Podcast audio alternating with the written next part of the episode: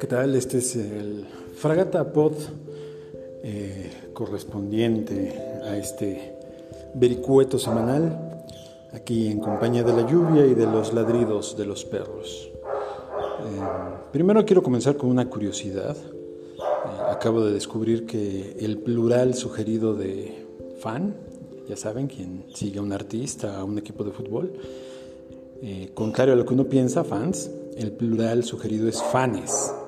Eh, siguiendo el parangón con otros plurales como pan, panes, fan, fanes.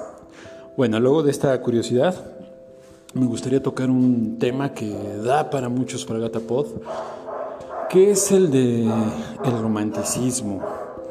Eh, el romanticismo es una corriente mal comprendida en nuestra época porque desgraciadamente la palabra pasó a entenderse como técnica de ligue o como costumbres relativas al ligue, a la seducción, eh, cuando en realidad pues es algo bastante más, más amplio y complejo, que yo siempre cuando explico esto en, clase para las personas de prepa, pues siempre les digo que es eh, azotarse, los sentimientos, las emociones al extremo. Ahí entra, por ejemplo, pues eh, parte de lo que fue la lucha nacionalista en diferentes países, y curiosamente, el romanticismo nos explica mucho de nuestra manera de ver la vida, no solo en terrenos literarios, sino incluso en mucho de lo que vivimos actualmente a través de las ideologías, de los movimientos contemporáneos. Eh, es bien interesante preguntarse si al romanticismo no se le pasó la mano o, a nosotros de románticos. Eh, Goethe, con su Fausto, es, uno de estos encumbrados del romanticismo, pero también está por otro lado, y de manera triunfante, Mary Shelley con su Frankenstein. Eh, ¿Qué ocurre con su Frankenstein? Es, una obra que hay que dialogar mucho, pero en términos generales observamos en su desarrollo eh, el temor a las posibilidades de la tecnología, de la ciencia y el llamado a que la ciencia, la razón, no imperen sin las emociones.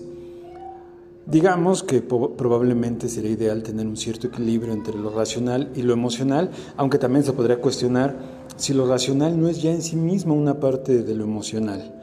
Eh, dejemos que los filósofos nos expliquen esto.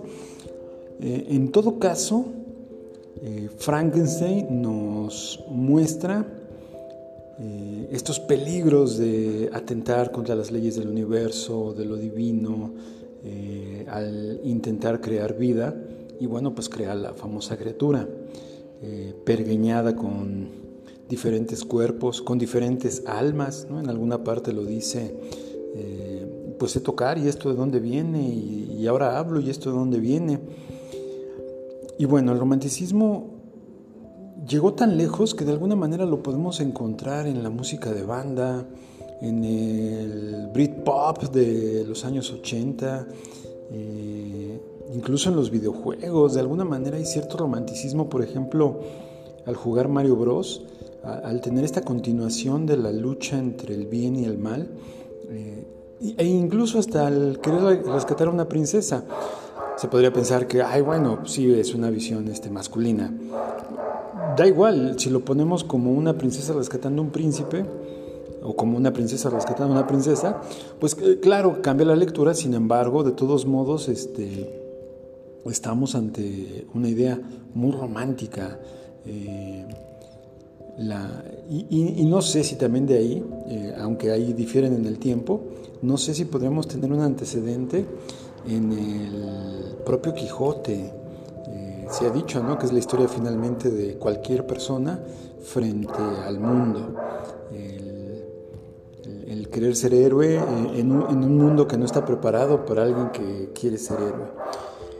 Y bueno, vamos a iniciar aquí una serie de reflexiones sobre el romanticismo. Eh, quería abrir con, con, esto. Les habla Benjamín García y seguiremos en charla con este tema.